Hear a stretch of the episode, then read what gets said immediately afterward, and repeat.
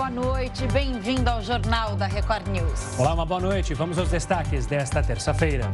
Projeto de orçamento propõe salário mínimo de R$ 1.169 em 2022. Governo federal apresenta nova bandeira tarifária para a conta de luz. CPI da pandemia diz que motoboy fez pagamentos a ex-diretor do Ministério da Saúde. E ainda, cientistas tentam descobrir se variante africana é mais contagiosa.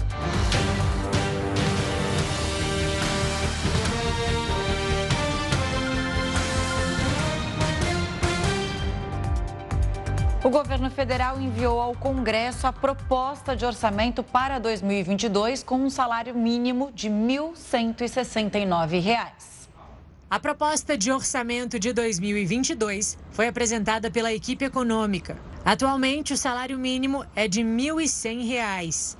Se aprovado pelo Congresso, o reajuste será de 6,2%, o que vai representar um aumento de 69 reais. O novo valor começaria a ser pago somente em fevereiro do ano que vem. A explicação para esse reajuste é o impacto da inflação de 2021. Com isso, não está previsto aumento real, ou seja, acima da inflação. A proposta anterior, divulgada em abril, era de um aumento para 1.147 em 2022. Em 2005, o salário mínimo era de 300 reais. Cinco anos depois, era de 510 reais. Em 2015, 788 reais. Em 2020, esse valor já passava de R$ 1.000, chegando a R$ 1.045. E agora, com a nova proposta, pode chegar a R$ 1.169. A Constituição determina que o salário mínimo tem de ser corrigido, ao menos pela variação do Índice Nacional de Preços ao Consumidor do ano anterior. Vamos a Brasília, então, com o repórter Yuri Ascar, que já está aqui na nossa tela. É, Yuri, muitos assuntos hoje. Vamos começar falando do orçamento, salário mínimo e também precatórios incluídos sem espaço para aumento de programas sociais, né? Uma boa noite a você. Boa noite, Camila. Boa noite a todos. É verdade, o orçamento veio da equipe econômica para o Congresso Nacional do jeito que tem que vir. Né? Agora vem a parte de negociar item por item aqui no Congresso, com deputados, com senadores. E a questão dos precatórios, o governo tem a expectativa de que o Conselho Nacional de Justiça decida retirar né, o custo dos precatórios do teto de gastos, fazer uma modulação, uma decisão judicial que traga um parcelamento de alguns desses precatórios, que são dívidas do governo já reconhecidas na justiça, com estados, municípios, empresas e pessoas.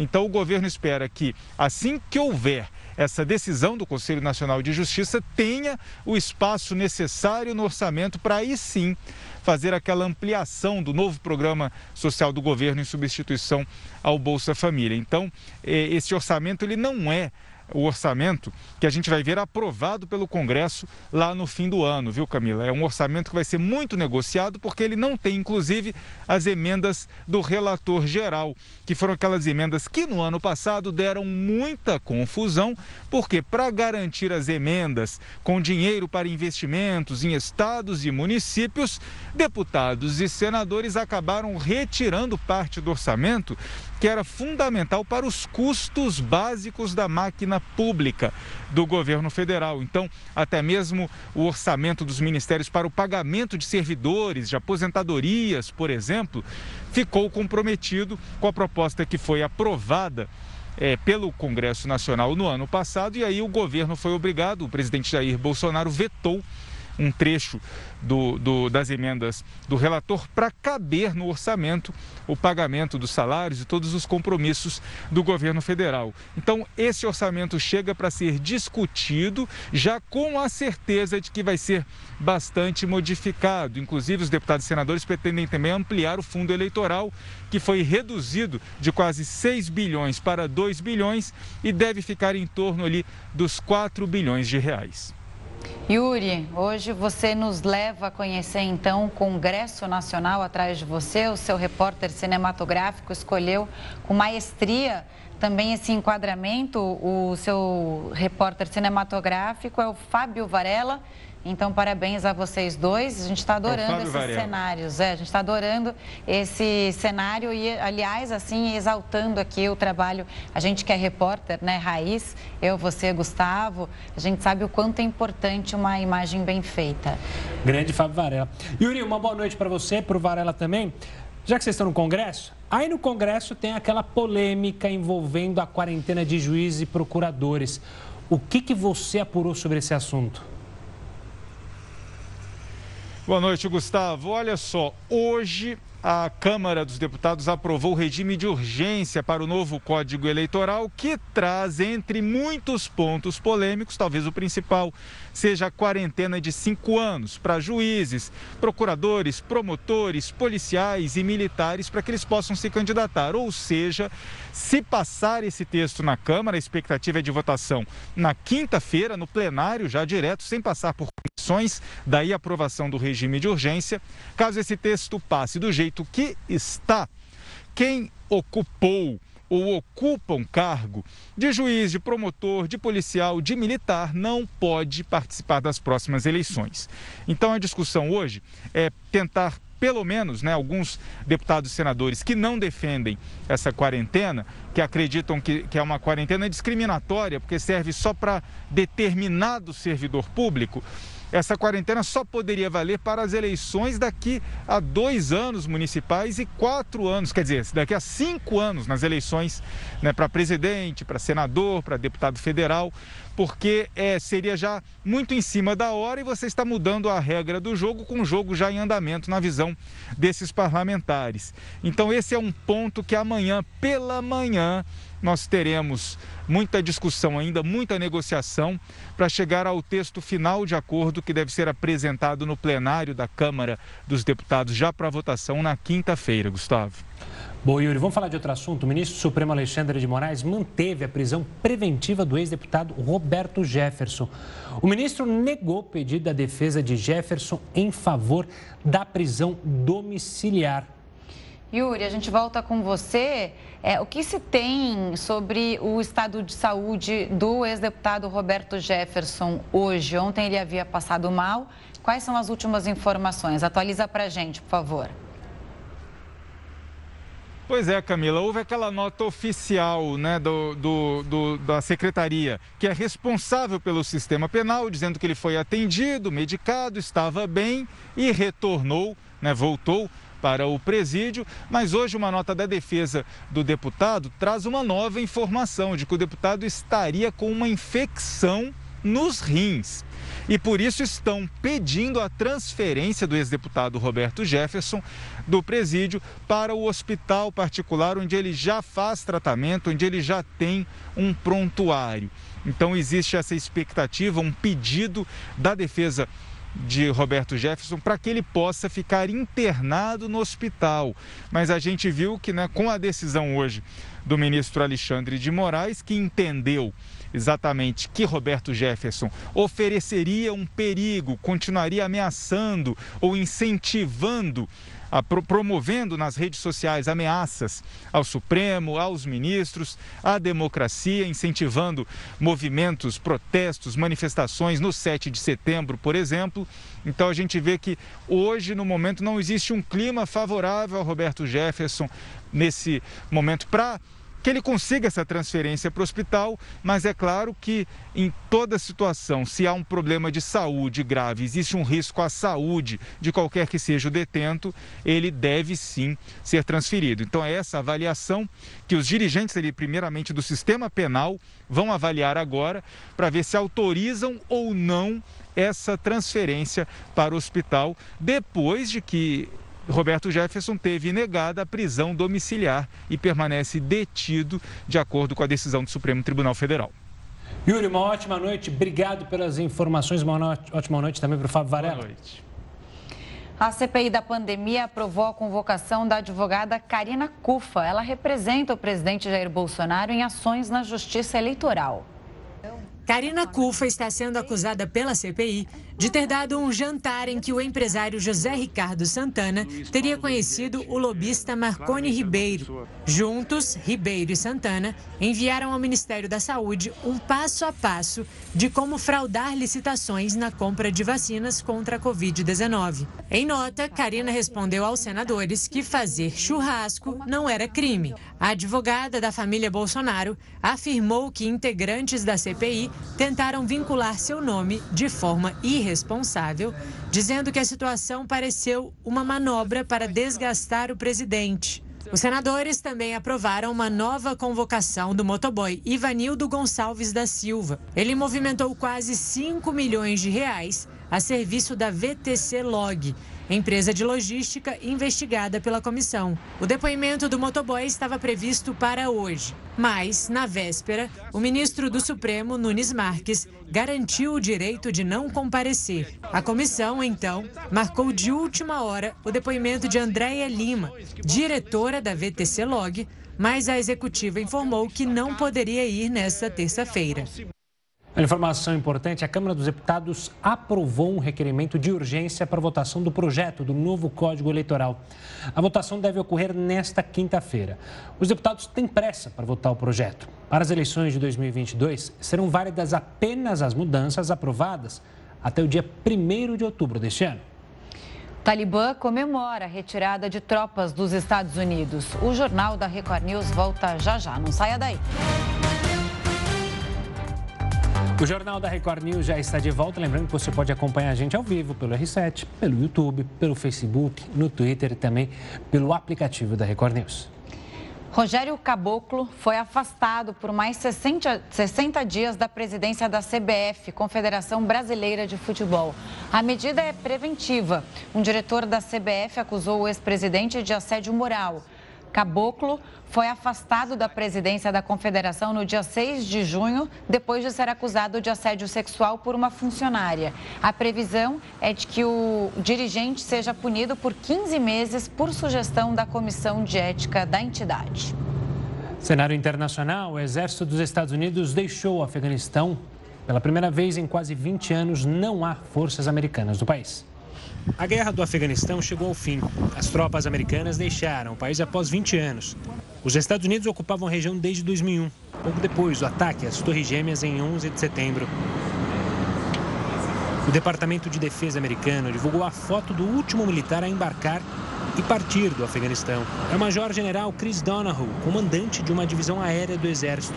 Logo após o embarque, o Talibã dominou o aeroporto de Cabul. Membros do grupo extremista comemoraram o que chamam de independência do Afeganistão. Em entrevista para a TV local, o porta-voz do grupo afirmou que a segurança está voltando ao país.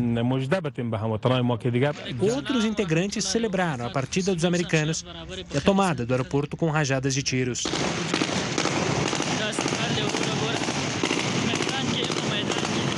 Nesta terça-feira, o presidente Joe Biden voltou a defender a retirada do exército americano do Afeganistão.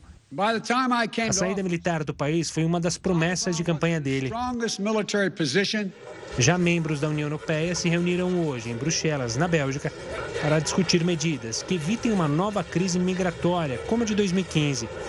A União Europeia planeja liberar um pacote de mais de 36 milhões de reais para que países como o Paquistão, Uzbequistão e outros vizinhos do Afeganistão recebam os refugiados. E a União Europeia pede ajuda aos países vizinhos do Afeganistão para acolher pessoas que devem fugir do regime talibã. Para entender o que vem pela frente, a gente conversa agora com Áureo Toledo, professor de Relações Internacionais da Universidade Federal de Uberlândia. Professor, boa noite, bem-vindo ao nosso programa, que é o nosso jornal. Obrigada pela atenção. E uma questão, né? Como os países se preparam para receber os refugiados? E a gente, como a gente viu aí na reportagem, pode ter uma crise migratória como a da Síria, por exemplo? Boa noite, Camila. Boa noite, Gustavo. Agradeço o convite para conversar com vocês e com os ouvintes. Eu acho que está em vista, sim, uma crise migratória. Esse vai ser um ponto bastante importante nos próximos dias, porque eu chamo a atenção aqui é para o fato de que já há estimativas de que pelo menos 500 mil afegãos vão sair do país por conta da situação no, no, no, no país agora. E eles irão para algum lugar. É, normalmente, muitos afegãos, eles tendem a ir para a Europa num primeiro momento. Muitos países nos Balcãs já receberam ah, afegãos. A grande questão agora é possibilitar criar as condições para que essas pessoas que ainda não conseguiram sair saiam, porque uma coisa é importante ser dita, os Estados Unidos fez um processo de evacuação, enfim, bastante atrapalhado, mas muitas pessoas ainda ficaram no, no, no Afeganistão. É importante que se garantam as condições agora para que se recebam esses afegãos. Os países europeus estão é, dizendo que vão investir recursos em países da região para receber isso, mas eu acho que é importante a gente ter clareza que esse, esse dinheiro precisa chegar, porque há iniciativas de que bom, muitos países europeus, inclusive há discussões aqui no Brasil, do Brasil oferecer também vistos humanitários para os afegãos, mas para que esses vistos humanitários possam chegar a essas pessoas, para que essas pessoas tenham condições de usufruir dos direitos que esse tipo de documentação otorga, é importante que eles consigam sair do país. E se não houver pressão política em cima do Talibã para garantir a saída dessas pessoas, se não houver recursos para que os países do entorno recebam esses, é, esses afegãos, se não houver recursos para que agências humanitárias possam fazer o seu trabalho de auxiliar esses afegãos, não vai adiantar de nada. Eles, é, você ter os vistos, mas eles não conseguirem sair do Afeganistão. Então, esse é um ponto que eu chamaria a atenção para a gente começar a conversa. Professor, uma boa noite. Obrigado também por atender a gente. Ao mesmo tempo que tem pessoas querendo deixar o país, há pessoas que querem entrar e são pessoas do Estado Islâmico K, que a gente ouviu falar nisso, e também uma Al-Qaeda que foi esquecida, mas que pode ressurgir. O quão preocupante é esse cenário, ou seja, pessoas que querem sair e pessoas que querem voltar à tona ao poder dentro do Afeganistão?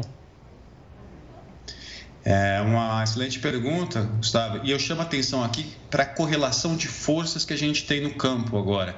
Há uma estimativa de que existam pelo menos entre 60 e 80 mil militantes do Talibã. Isso é seria o tamanho do Talibã hoje no Afeganistão. Um Talibã que tem acesso agora a um arsenal deixado pelos Estados Unidos.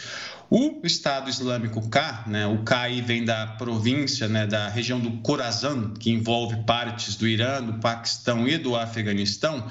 Essa é, esse é um, um ramo do Estado Islâmico.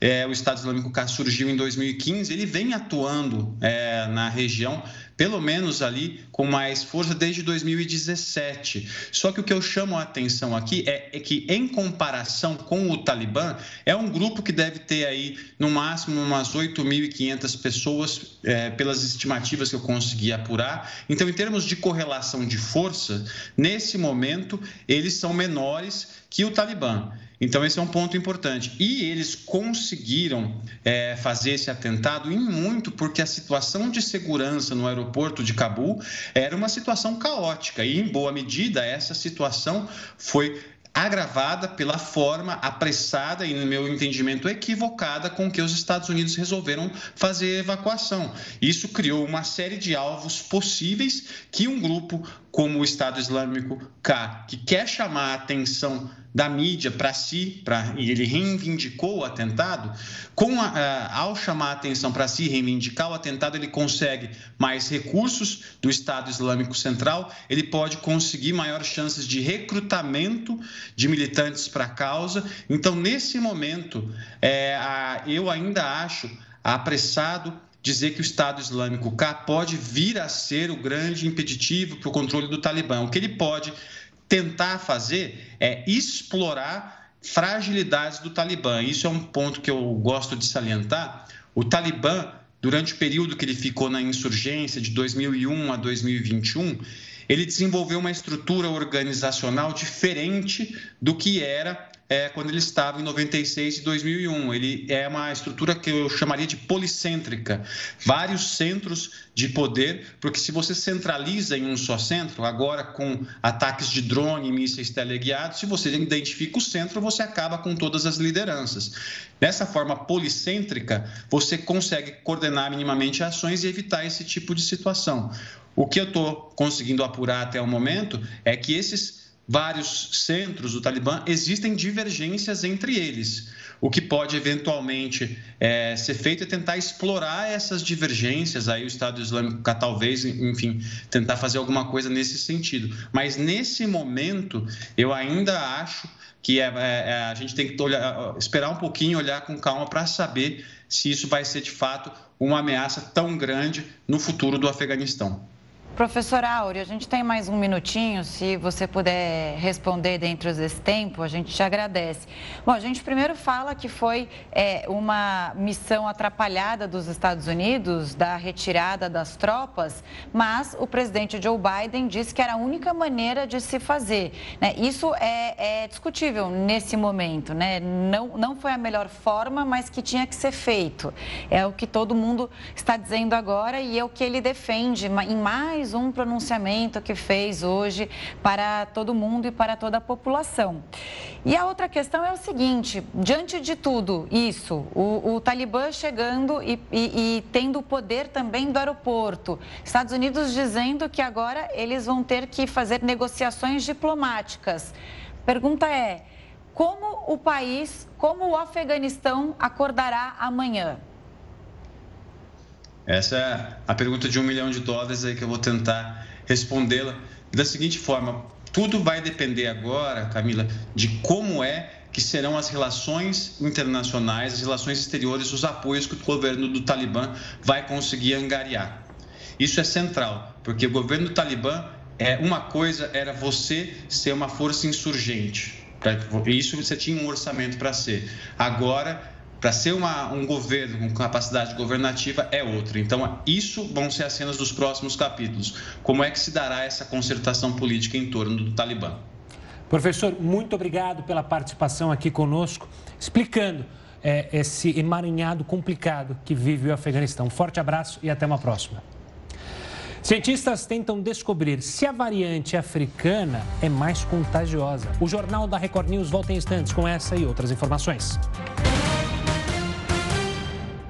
O Jornal da Record News já está de volta para falar sobre o setor de serviços que foi prejudicado demais pela pandemia, principalmente restaurantes, bufês, salões de festas. Vamos falar com o Heródoto sobre isso? Porque, Heródoto, com o avanço da vacinação, há esperança de melhora para os próximos meses. Os empregos perdidos podem ser recuperados e você, enfim, vai poder voltar a arriscar o salão num bolero ou numa gafieira? Não sabia que o Heródoto era pé de valsa. Pé de valsa. Ah, eu adoro. Eu, eu adoro. Eu, eu gosto. Mas, ô Gustavo, não depende só da pandemia nem da recuperação. Sabe por quê? Uma parte do serviço, do setor de serviços despencou e, como vocês sabem, ele oferece muito emprego. Era uma área de, de, de trabalho intensivo pelo seguinte: o número de casamentos este ano despencou. Como despencou o número de casamento, não tem festa, não tem buffet, não tem reunião.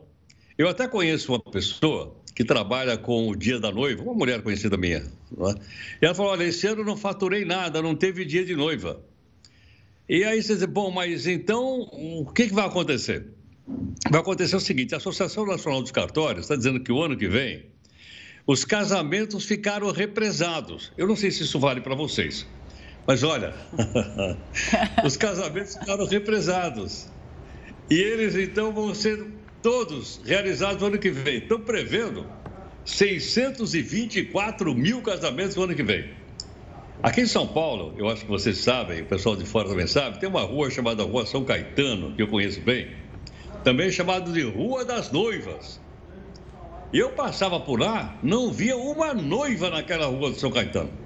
Agora, as lojas estão abrindo e as pessoas estão voltando então a caminhar. Então veja, por, veja onde foi a pandemia, né, onde ela chegou, e ela acabou então prejudicando o setor de serviço. Mas, como a Associação dos Cartórios diz que vai vai vai vai estar tá represado e vão são 624 mil ano que vem, certamente buffet, salão de festa, local para a gente arrastar o pé, né, dançar um bolerito, não, não é? ou um sambinha.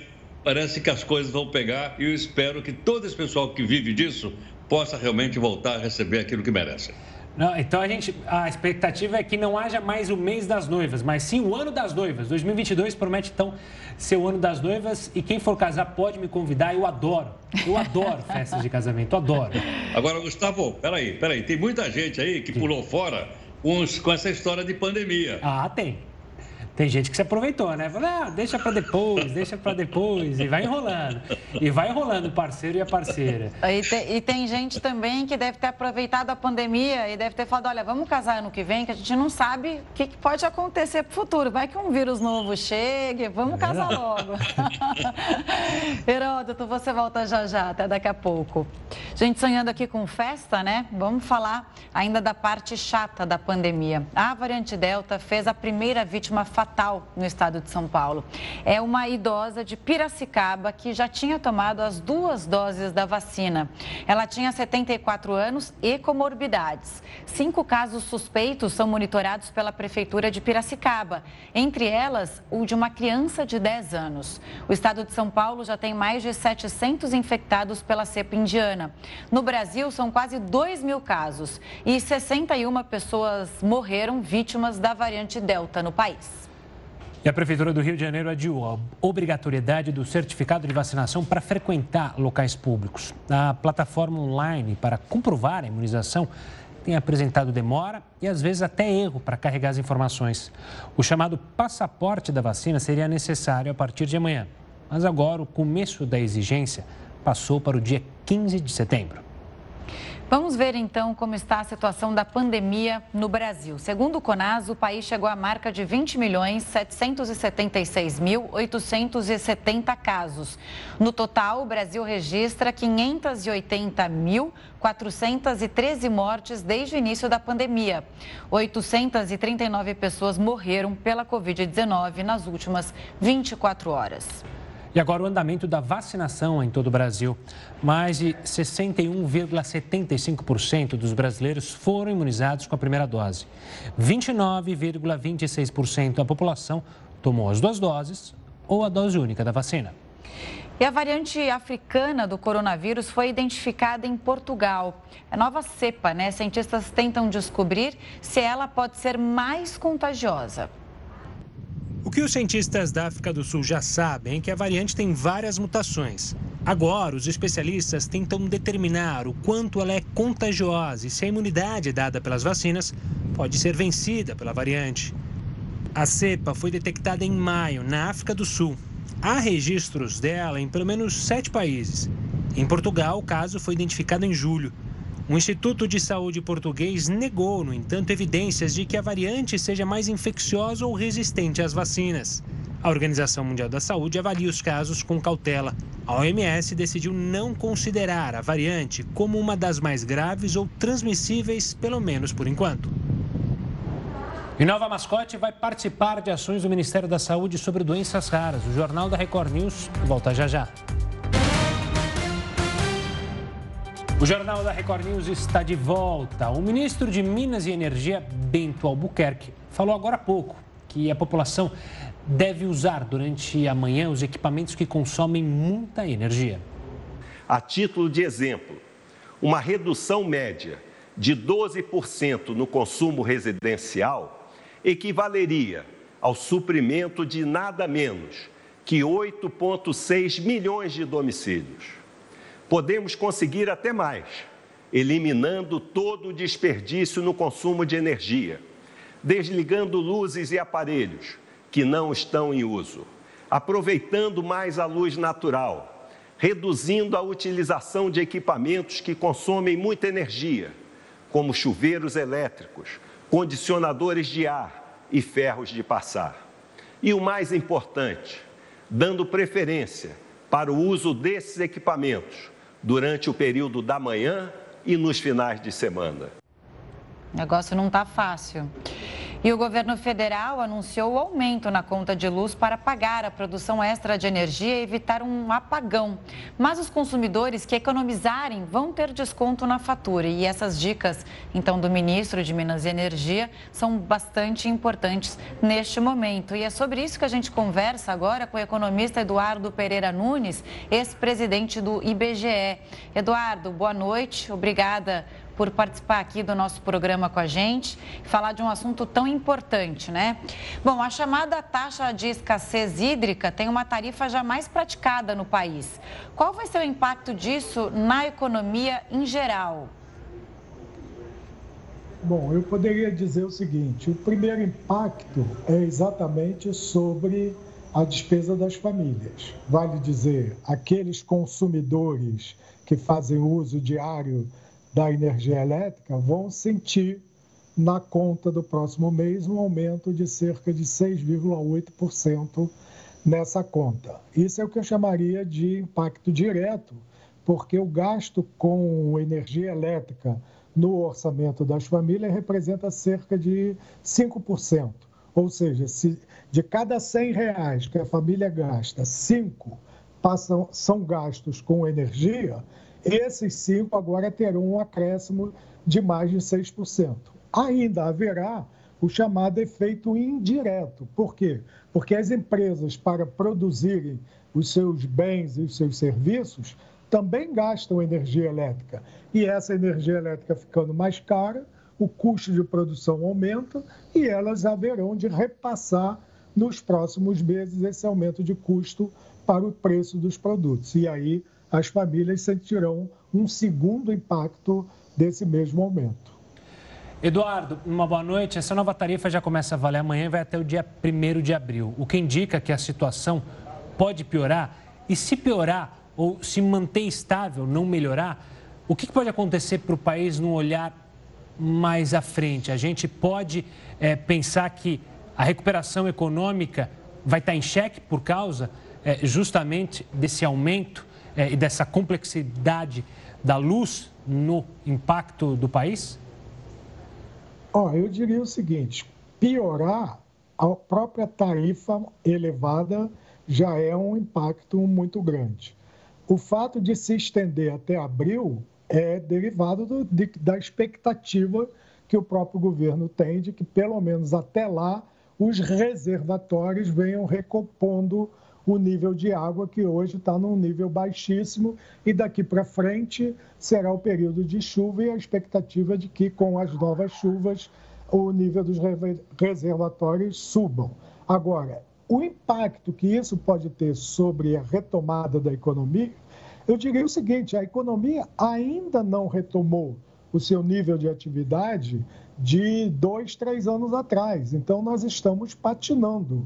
E o problema da energia elétrica está agravando um problema já existente na economia, cujo indicador maior é a elevada taxa de desemprego dentro da nossa economia, da informalidade dentro da economia e uma quantidade muito grande de pessoas com nível de renda baixa e no nível de pobreza bastante elevado.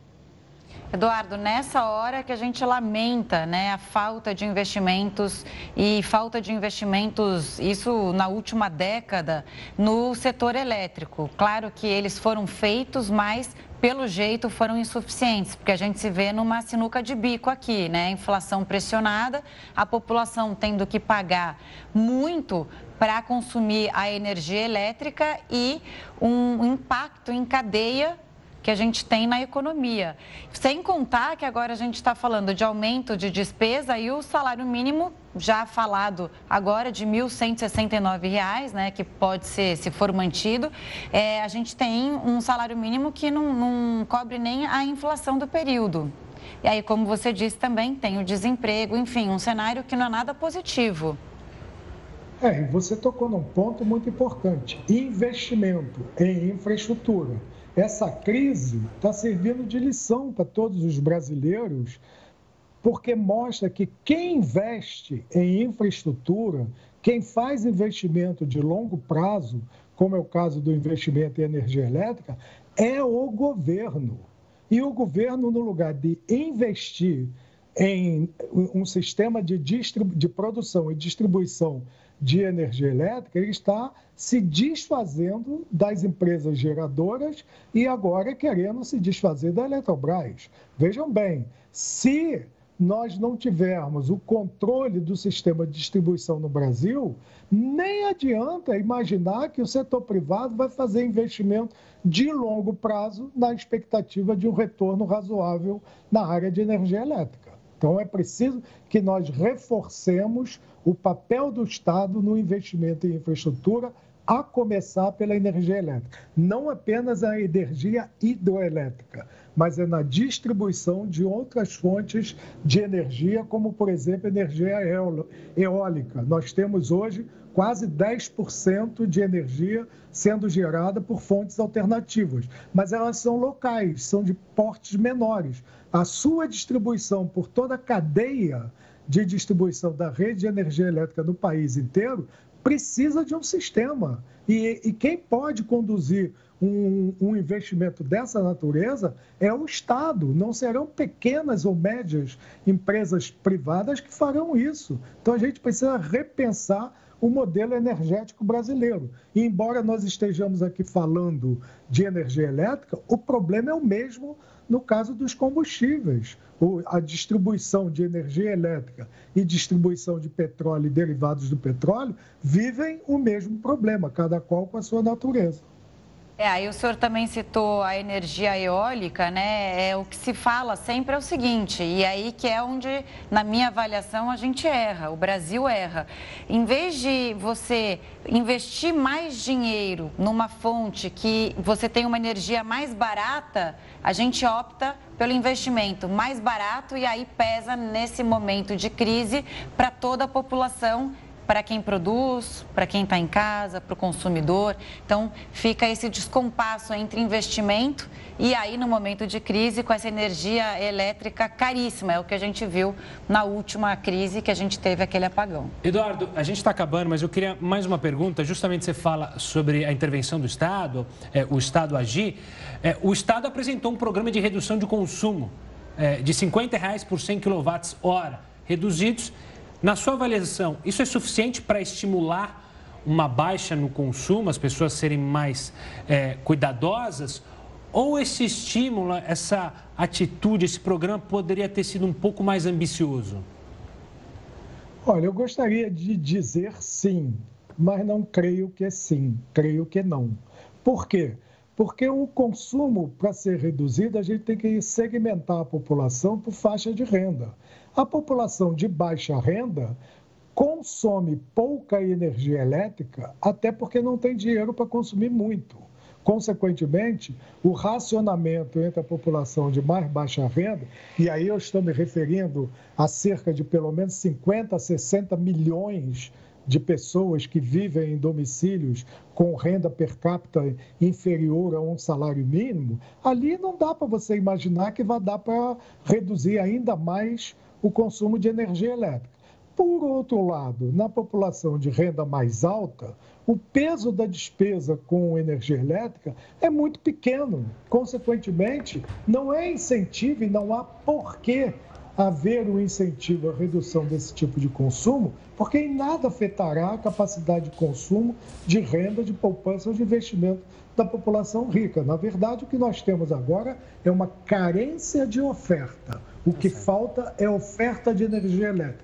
Esta oferta em estado é, limitado não será é, equivalente a uma redução da demanda. A demanda por energia elétrica é rígida, é dada. Então, se neste momento nós não tivermos condições de ampliar a capacidade de oferta, nós passaremos, passaremos por uma situação bastante complicada, o que só poderá ser revertido se o nível das chuvas for alterado daqui para frente. É, infelizmente um cenário sombrio. Muito obrigada pelas explicações aqui e pela participação no Jornal da Record News. Boa noite ao senhor. E você aí de casa, tá gostando das entrevistas, das, das reportagens? Então manda uma mensagem aqui pro WhatsApp da Record News. Anota aí o número: 11 3300 5555. É bem fácil. 11 3300 5555. A gente espera a sua mensagem.